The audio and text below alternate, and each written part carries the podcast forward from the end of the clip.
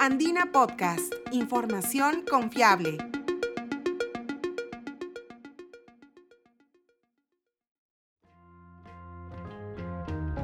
Con la extradición del expresidente Alejandro Toledo, ya son cuatro los exmandatarios que han terminado recluidos en el penal de Barbadillo.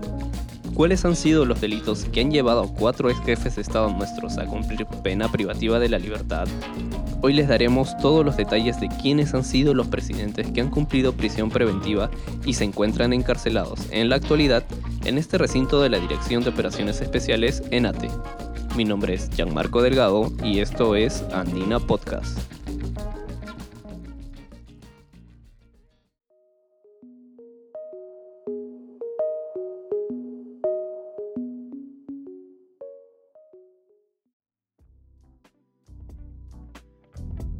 Alberto Fujimori, el único exmandatario recluido que purga condena efectiva.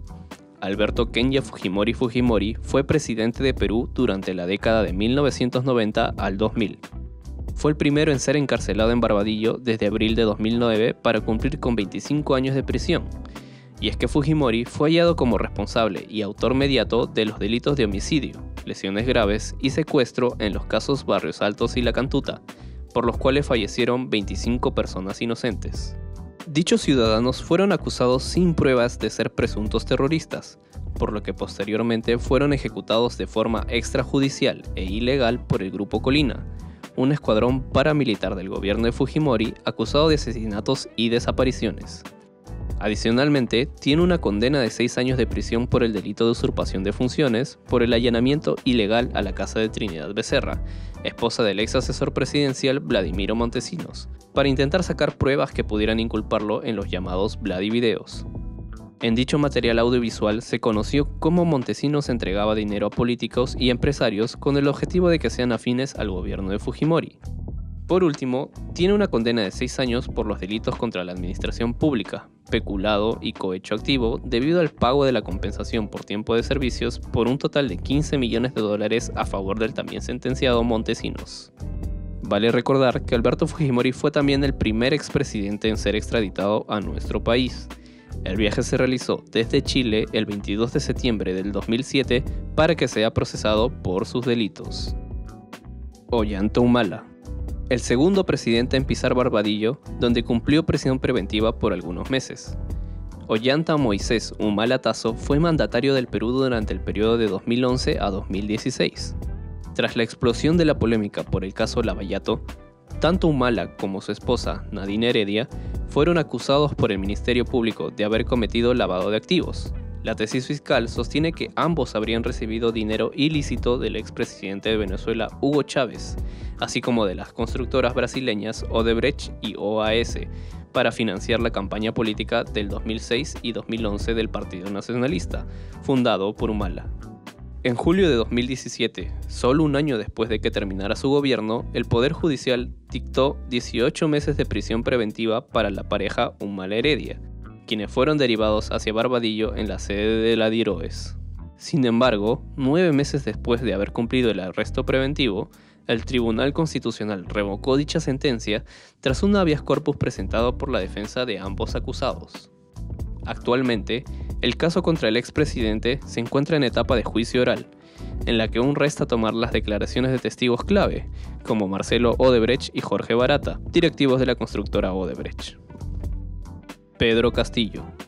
Previo a la extradición y reclusión de Toledo, el ingreso más reciente de un exmandatario al penal de Barbadillo fue el de José Pedro Castillo Terrones, quien gobernó entre 2021 y 2022. Castillo fue recluido en cumplimiento de una orden de prisión preventiva impuesta por el Poder Judicial. Tras emitir un mensaje a la Nación el 7 de diciembre de 2022, en el que anunciaba el cierre del Congreso y la recomposición de instituciones del Poder Judicial, el Parlamento decidió votar su vacancia de forma célere, tras lo cual la Policía Nacional del Perú lo detuvo en flagrancia por el delito de rebelión. Castillo cumple actualmente prisión preventiva por 36 meses, Asimismo, se le sigue una investigación por los delitos de tráfico de influencias y organización criminal cometidos durante su gobierno. La fiscalía argumenta que el ex jefe de Estado favoreció a empresarios y familiares que lo apoyaron en la campaña presidencial. Sobre él también recaen diversos cuestionamientos y carpetas fiscales por los casos Puente Tarata, Petro Perú, ascensos irregulares en la policía y Fuerzas Armadas, entre otros.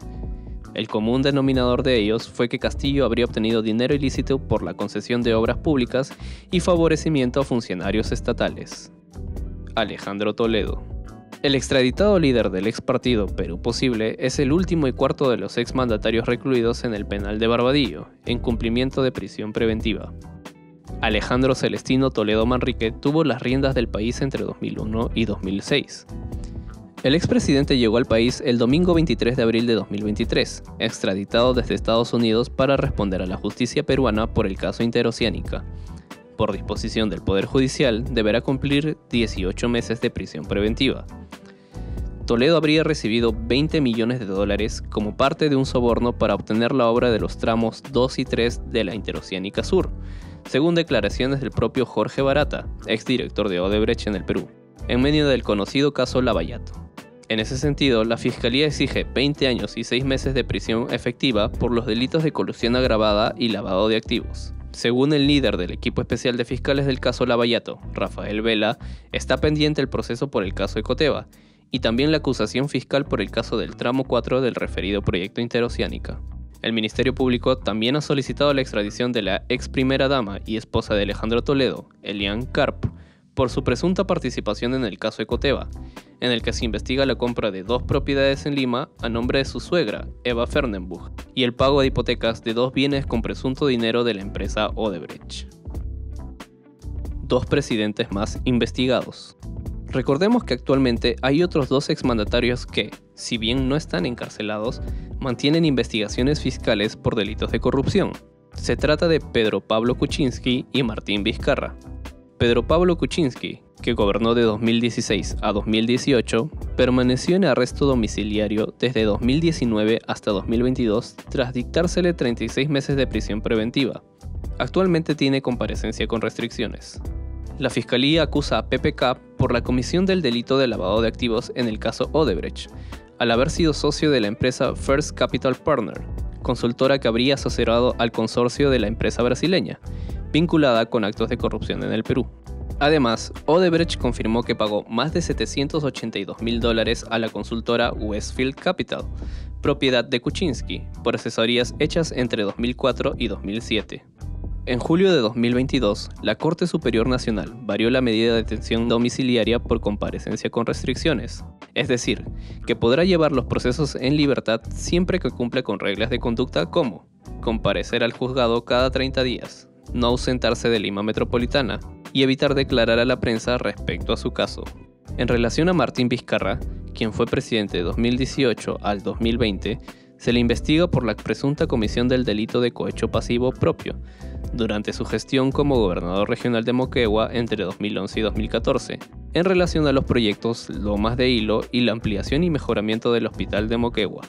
También existe una investigación por la presunta comisión de los delitos contra la administración pública, concusión y negociación incompatible o aprovechamiento del cargo por haber recibido la vacuna del laboratorio Sinopharm de forma irregular durante la pandemia del COVID-19. Asimismo, el exmandatario es investigado por el caso denominado Richard Swing, artista que consiguió contratos con el Ministerio de Cultura durante su gobierno, a fin de brindar ciertas charlas motivacionales y de liderazgo, pese a ser actividades ajenas a su experiencia y formación. Lo que más se cuestionó a nivel político es que dichas charlas se hayan realizado en plena crisis por el coronavirus en abril de 2020. Las investigaciones, sentencias o condenas se conocerán en un determinado tiempo. Finalmente, será la historia y la ciudadanía quienes juzguen la labor realizada por los presidentes del Perú.